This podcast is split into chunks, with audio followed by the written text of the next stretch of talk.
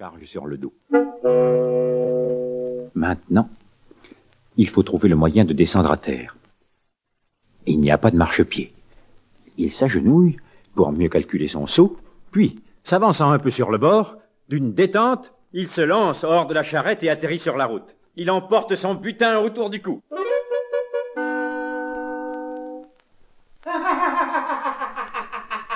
Dieu vous protège Toutes ces anguilles sont à nous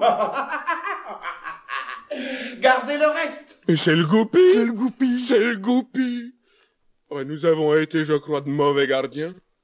Notre présomption nous coûte cher. Quels sots nous avons été, quels imbéciles tous deux, de nous fier à Renard. Il a soulagé nos paniers. Il emporte des colliers d'anguilles. Ah, renard, vous avez une laide nature. Que les anguilles vous rendent malade. Seigneur, je ne me soucie pas de quereller. Dites ce qu'il vous plaira. Moi, je suis renard et je me tais.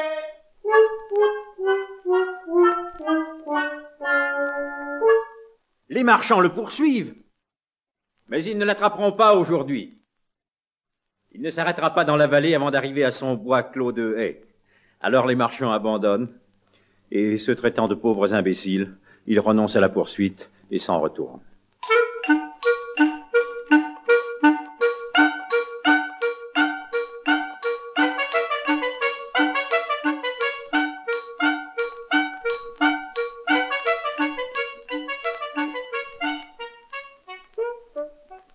L'autre file, franchit main mauvais pas, et vient droit à son château où sa famille en détresse l'attendait. Renard entre par la barrière. À sa rencontre bondit son épouse, la jeune Hermeline, si courtoise et si noble. Percehet et Malbranche, les deux frères, bondissent aussi à la rencontre de leur père, qui arrivait en sautillant, gros et repu, joyeux et fier, les anguilles autour du cou.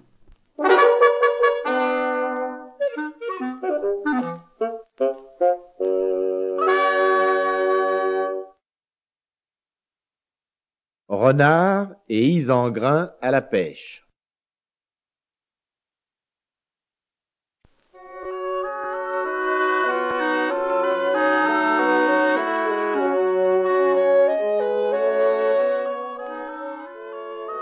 C'était un peu avant Noël, au moment où l'on met les bacons dans le sel.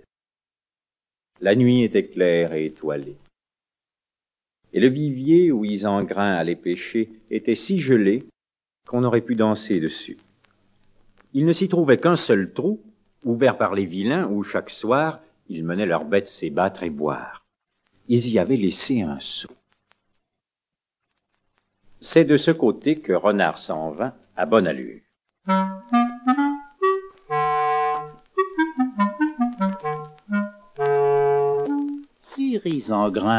Approchez. Il y a ici des poissons en quantité, et voici l'instrument que nous utilisons pour pêcher anguilles, barbeaux et autres poissons bons et beaux. Frère renard, prenez donc le seau et attachez-le-moi solidement à la queue. Frère, il vous faut maintenant rester très sage pour que les poissons viennent. Il s'installe près d'un buisson et allonge son museau entre ses pattes, attendant de voir ce que l'autre va faire. Isengrin est sur la glace et laisse pendre dans l'eau le seau qui s'emplit de glaçons. C'est un plaisir. L'eau commence à geler et en serre le seau. Il est pris dans la glace, puis la queue gèle et se scelle à son tour. Isengrin songe bien à se soulever et à tirer le seau à lui. Il s'y efforce en maintes façons. Il ne sait comment faire. Il s'inquiète. Il se met à appeler Renard parce qu'il ne peut plus se cacher, l'aube commençant à poindre. Renard lève la tête, ouvre les yeux. Frère, allons, laissez ce travail. Partons, beaux doux amis. Nous avons assez pris de poissons. Qui convoite tout perd tout.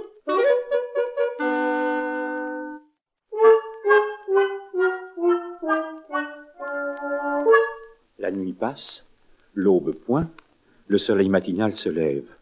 Les chemins étaient blancs de neige. Messire Constant des Granges, qui demeurait près de l'étang, s'était levé avec